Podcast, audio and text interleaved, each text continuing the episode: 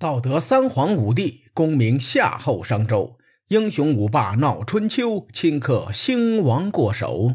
青史几行名姓，北邙无数荒丘。前人种地，后人收，说甚龙争虎斗？上期节目咱们简单介绍了一下回望千年之战国博弈的叙事思路，今天咱们就正式开始战国博弈的内容。我们这个节目的起手式和很多节目一样，放在了晋国的三家分晋上。三家分晋并不是一朝一夕完成的，这个过程前后经历了数十年。其中，我认为最具标志性的历史事件，就是公元前四百零三年，周威烈王分封晋国大夫魏斯、赵吉、韩虔三人为诸侯国君。魏斯便是大名鼎鼎的魏文侯，其他二人分别是赵烈侯和韩景侯。同时，这一年也是司马迁《资治通鉴》开篇的第一年。在我们今天看来，周威烈王册封三晋似乎不是一件大事，但在当时，这标志着周王朝的统治根基荡然无存，时代开始迈入了新的阶段。回望历史，许多帝国都不是一夜之间灰飞烟灭的，他们在漫长的历史中逐步衰落，最终走向了不可逆转的灭亡。周帝国也不例外。在公元前七百八十九年，周宣王与姜氏之戎展开千亩之战，结果王室惨败。史书记载，叫做“宣王丧南国之师”。随后，周幽王时期，在一场充满阴谋的犬戎作乱后，周平王于公元前七百七十年被迫东迁。在这个过程中，周王室丧失了军事优势。东迁后，周王室失去了他们起家的关中之地，新都洛邑只有方圆六百里大小的土地。此后数十年，一个大写的“穷”字就贴在了周王室的脑门上。到了公元前六百九十七年，周桓王去世时，因为王室没钱，办不起一个符合天理规格的葬礼，他们后来找鲁国要钱，才勉强举办了天子葬礼。对比春秋各路诸侯，周王室军事和经济实力都非常孱弱，手中唯一有的牌。便是礼乐制度。上期节目咱们也提到过，礼乐制度其实是一种统治思想。周王是依靠这张牌勉强维持统治。从齐桓公开始的尊王攘夷，到晋文公称霸中原，再到楚庄王问鼎中原，以及最后的吴越争霸，历代的春秋霸主都在谋求周天子的官方认证。有了这个官方认证，这些诸侯国才算是名正言顺的霸主。换句话说，春秋霸主们是在礼乐制度的框架下实现自己的霸主梦的。虽说春秋时代是礼崩乐坏的开始，但总体来说，天命和王权的思想还是深入人心的。牛人楚庄王问鼎中原时，王孙满说：“鼎之轻重。”在德不在鼎，周王朝有八百年的国运，你还是别问了。楚庄王一听也是，就撤了。这个典故是天命与王权深入人心的最好写照。然而，周威烈王册封三晋，相当于把礼乐制度最后的那个小裤衩给扒下来了。司马光说：“天子之职莫大于礼，礼。”莫大于分，分莫大于名。翻译过来就是：天子最大的职责是维持礼制，礼最重要的是身份地位有别，身份有别的关键在于名分。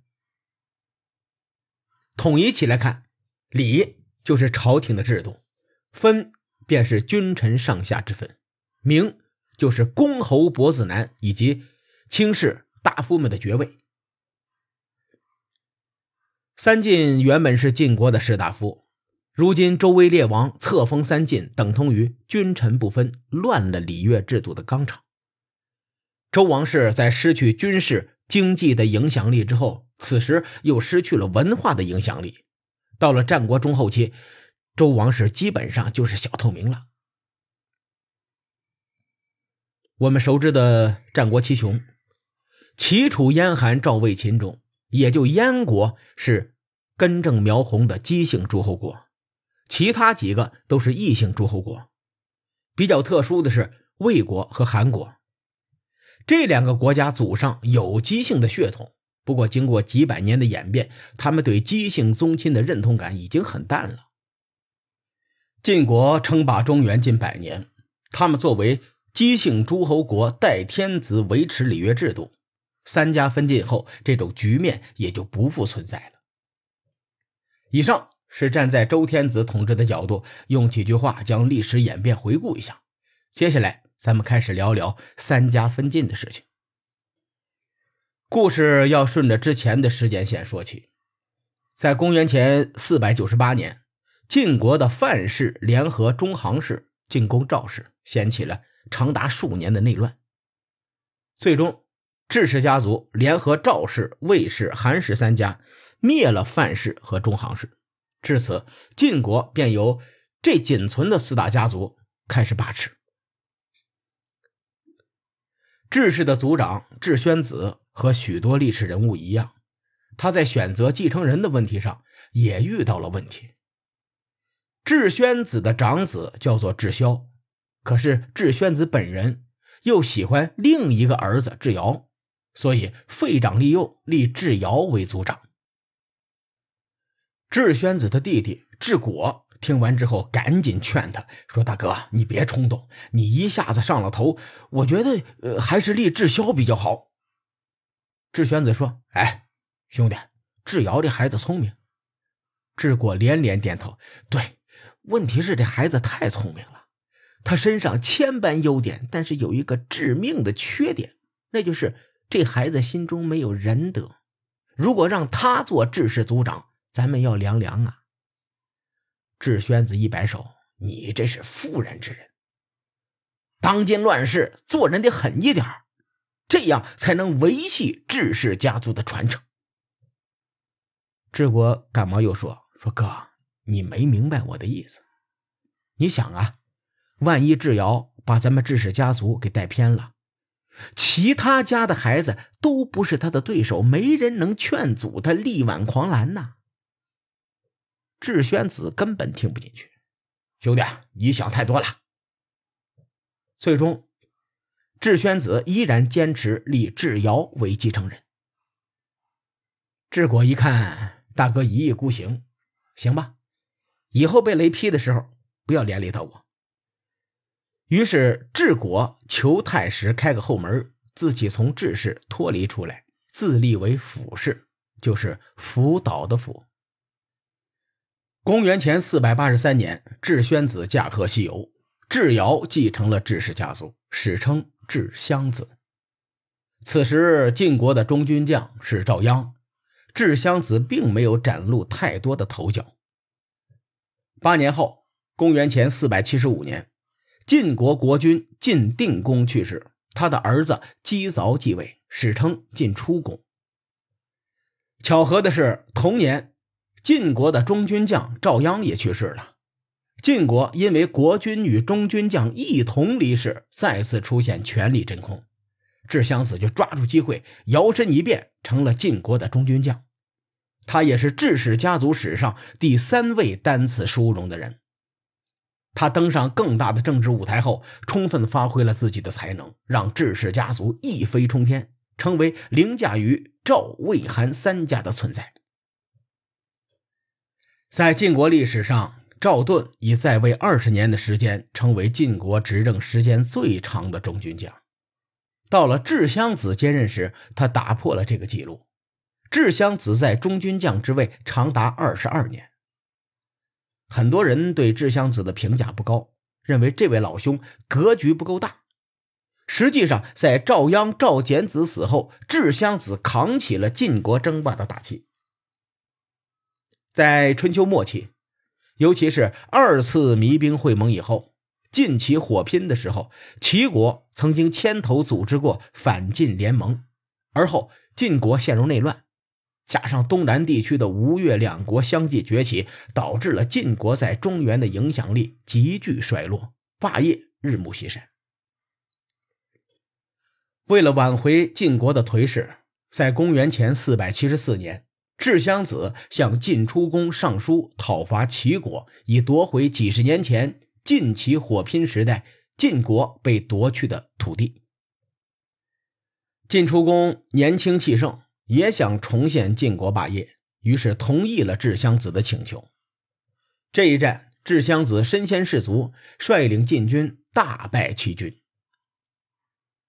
几年后，在公元前四百六十八年，智襄子再次出征。兵锋直指郑国，郑国不敌，向齐国求救。此时齐国已经变天了。田氏家族的田成子趁着吴越争霸的动荡时期，弑杀了国君齐简公，并且杀了许多齐国重臣。随后扶持齐平公上位，至此田氏一族的封邑比齐平公拥有的地区还要大。因此，田承子在位期间是田氏代齐重要的历史时期。庄子说的“窃钩者诛，窃国者侯”，指的就是田成子。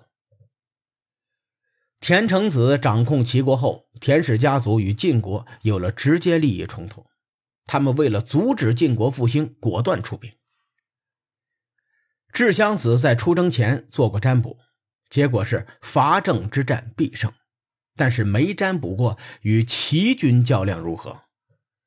智襄子在得知齐军救援后，果断撤兵，临走前派使者数落了田承子一顿。